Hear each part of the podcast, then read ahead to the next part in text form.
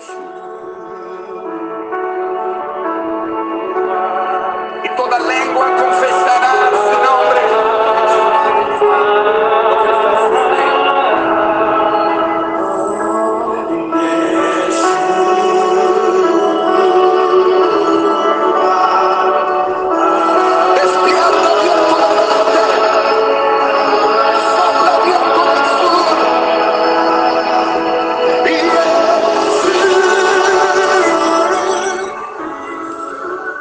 La palabra para hoy es el afán.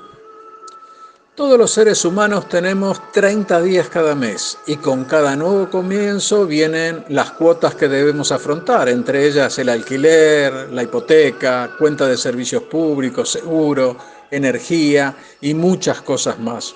Y una vez que pagamos todas las cuentas, el ciclo de 30 días empieza de nuevo y con él vienen aparejadas las nuevas obligaciones. Y aquí podemos decir que nosotros, incluso como cristianos, tenemos dificultad con los dichos de Jesús sobre que no debemos afanarnos por la vida, de no preocuparnos por el mañana. Y quizás nosotros podemos llegar a esbozar, pero, pero, ¿cómo voy a pagar las cuentas si no me preocupo? Y es aquí donde debería resonar muy dentro nuestro lo que Jesús nos dice en Mateo 6:31, que dice así, no os afanéis pues diciendo, ¿qué comeremos? ¿O qué beberemos? ¿O qué vestiremos? Y aquí el Señor mismo nos dice que no nos afanemos, ni por el vestir, ni por el comer, ni por el beber, ya que Él sabe que necesitamos todas estas cosas. Jesús no es ciego, Él lo ve todo y su mayor anhelo es que en vez de estar preocupados, pongamos nuestra confianza en Él, que lo busquemos a Él antes que todas las cosas y será así que Él suplirá todo lo que nos falta.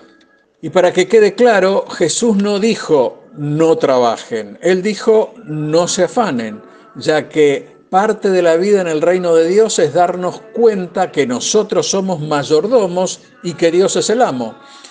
Él nos provee de oportunidades para que nosotros hagamos su obra.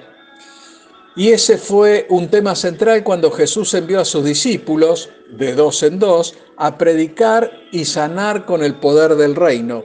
Ellos recibieron la instrucción de no llevar recursos del mundo, ya que debían vivir como Jesús vivía, en completa dependencia del Padre.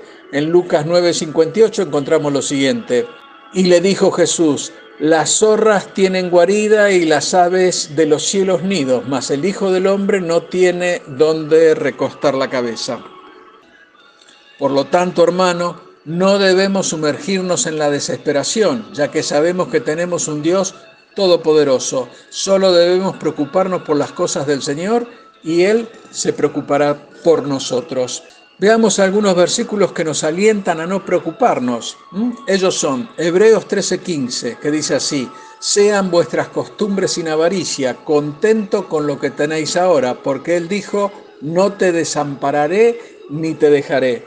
Filipenses 4:6, por nada estéis afanosos, sino sean conocidas vuestras peticiones delante de Dios en toda oración y ruego, con acción de gracias. Primera de Pedro 5:7, echando toda vuestra ansiedad sobre Él, porque Él tiene cuidado de vosotros. Así que hermano, está bien que debamos trabajar para comer y proveer por nuestras familias, pero debemos hacerlo con la bendición y provisión de Dios. Y este es un recordatorio de que andar por fe y no por vista es lo que hacen los hijos de Dios. Dios te bendice. Amén.